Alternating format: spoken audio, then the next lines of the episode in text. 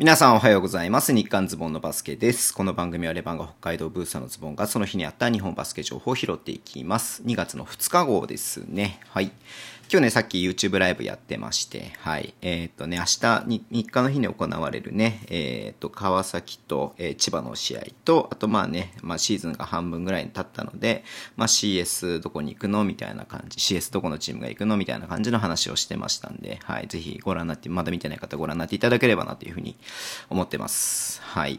でね、えっ、と、今日、まあまあまあまあ、B リーグはね、あまりこうニュースはなかったんですけれども、まあ、大きいニュースがね、2つほど出てきましたので、これを拾っていこうかなっていうふうに思うんですけれども、まず、オリンピックね、えー今年、えー開催予定ね、ちょっとまだはっきりしない部分もありますけれども、まあ、開催する予定であるオリンピックの、えー、と抽選ね、うん、グループ分けの抽選が今日行われまして、えー日本はね、予選グループ、えー C グループに入りまして、まあ、同同グループがアルゼンチン、ね、世界ランキング4位、えースペイン、世界ランキング2位とね、えー一緒。ということですね。はい。で、もう一つはね、えっと、リトアニアで行われる、えー最終予選の勝者、うん、が入ってくるということなんで、まあ、どのチームが入ってくるかまだわからないですけれども、まあ、そもそもオリンピックはね、えー12カ国、12チームしか出ませんので、まあ、世界のね、トップ12というか、まあ、世界の、まあ、今はワールドカップよりも全然ね、強豪国が、えー多いので、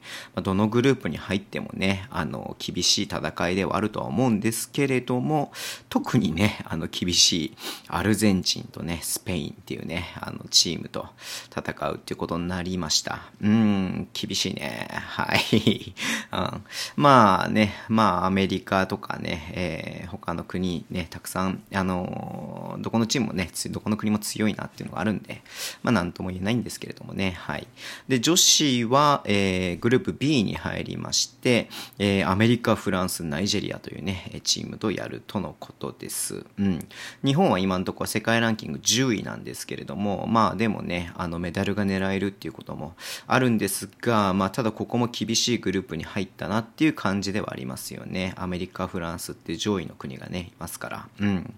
まあまあまあまあ、これも男子同様ね、うん、世界トップのね、12カ国が来ますので、うん。まあ簡単な試合にはならないだろうなっていうふうには思いますが、まあだからこそね、ちょっと頑張ってほしいなっていうふうには思ってています。はい。で、えっ、とね、まあ、それについて、まあね、あの、三谷会長とか、うんうんうんうん、あの、ラマスとかね、えっ、と、ホーバス、ね、ヘッドコーチが、まあ、いろいろとコメントしてるんですけれども、まあ、当然ですよね。まあ、あの、まあ、厳しい戦いですみたいなことをね、話してはいますけれどもね、うんうんうんうんうんうん。まあ、本当そうだよね。だから、こう、なんて言ったって母国開催ですから、うん。まあ、そこをね、ちょっと、こう、頑張ってほしいなっていうふうに思ってますけれども、男子はね、まあ、今のところそんな大きな怪我をしてる選手は、まあ、そんなに目立っていないですけれども、えー、まあ、ラマスのね、母国、えーアルゼンチンっていうね、チームとやるということで、まあ、それはそれでね、あの、なんていうの、あの、ラマスとしてはね、胸熱な部分があるのかなっていうふうに思いますけれどもね、うん。で、まあ、あれですよ、えー女子に関しては、渡嘉敷選手、本橋選手っていうね、まあ、主力と言われる選手2人が離脱してますんで、うん。まあね、ちょっとね、まあそういった部分でも厳しさはあるけれども、まあ女子の場合はね、まあ次に新しいスターが出てくるとは思いますんで、うん。まあそれも期待したいなというふうに思っています。はい。で、もう一つね、ちょっとこれも代表絡みの話なんですけれども、えっ、とね、2月中旬でね、中旬にね、あの、ドーハでやる、えーアジアカップ予選、うん。まあ、もともとはね、日本で、えー開催する予定だったんですけれども、えっ、と、あの、緊急事態宣言が出た関係で、まあ、入国がね、するのが難しい、まあね、日本でやることが難しいっていうことで、まあ、ドーハにね、変更されてはいるんですけれどもね、まあ、それによって、まあ、えー要は日本、ね、B, B リーグのね、所属してる選手が行くっていうふうになると、えー海外に行って、って帰ってくると14日間ね、まあ、待機というか、まあ、隔離が必要になるので、まあ、そうすると自然とねあのリーグ戦の方にも参加できなくなってしまうので、まあ、それはちょっとどうなのかなみたいなことで、まあ、クラブ側がね反発しているというふうに朝日新聞のね記事見て僕これ言ってますけれども朝日新聞には書いてあります。うんまあ、真相はわからないけれどもね。うん。まあ、なので、えー、そこでね、なんかこの朝日新聞が言うには、協会は1クラブから1人までしか選ばないことを条件とする方向で調整している。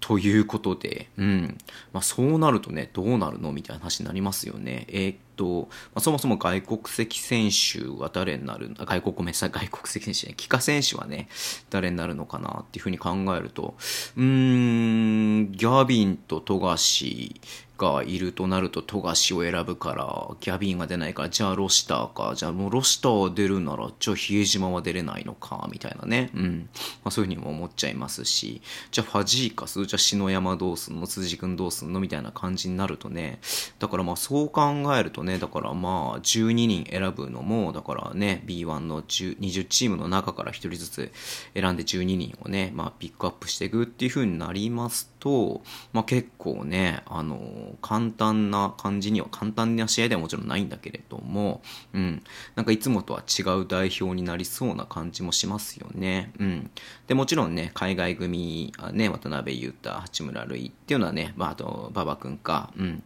っていうのは呼ばないつもりでいるみたいなので、うん、国内組だけでね、あの参加するっていう方針みたいなので、うんうんうんうん。まあなんかね、そうか、そうするとなると、またちょっと代表のね、メンツもちょっと変わってくるかなっていうふうに思いますし、まあチームがね、出すのをね、あの、そう、渋る、もしかしたらその一人に選ばれた選手もね、渋るかもしれないですし、うん。まあね、その辺の兼ね合いっていうのはすごい調整が難しいなっていうふうには思っていますけれどもね、まあいずれにしろ本当安全にやってほしいと思いますし、うん。で、まあ予選っていうね、大事な試合でもあるので、うん、もちろん勝ってね、欲しいと思いますしね。うーん、まあ悩ましいね、これは本当ね、こういう状況下だからこそねっていうのがあるとは思いますけれども、はい。いやー、ちょっとね、うまくやってほしいなっていうふうに思っています。まあ今日はね、そんな代表の話ですけれどもね、はい。えー、っと、じゃあ終わりにしたいと思います。えー、YouTube で主に情報発信してます。フォローお願いします。えー、Instagram もやっています。YouTube と Podcast も配信しています。ラジオトークのペキバター、ハートボタンを押してください。では、今日もお付き合いいただきありがとうございます。それでは、いってらっしゃい。